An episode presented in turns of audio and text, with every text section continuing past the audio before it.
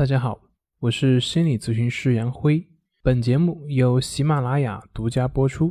我们的公众账号是“重塑心灵心理训练中心”。今天要分享的作品是：你为什么害怕去医院？有一位来访者过来咨询，谈到自己的抑郁情绪以及一些表现。由于是远程的，然后。这位来访者的描述也很模糊，只能说是有抑郁倾向，但是没有办法确定是否是抑郁症，所以建议他最好去医院去诊断一下。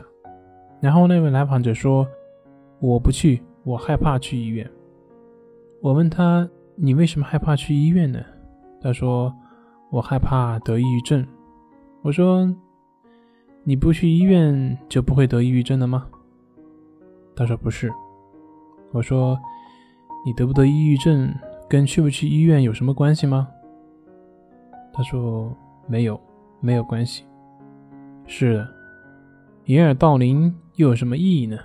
面对一个问题的时候，我们只能去了解它，弄清楚之后，才能更好的去解决它。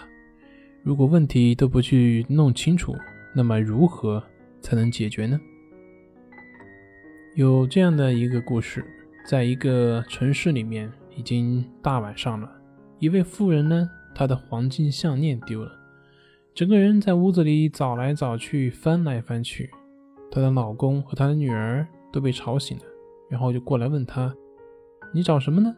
妇人说：“我的那圈黄金项链丢了。”她的老公和女儿听了之后，也帮着她一起在家里面找了起来。找了找了，一直找了好几个小时，又是没找到。然后她那老公问她：“你的项链丢在什么地方呢？你还记得在什么地方丢的吗？”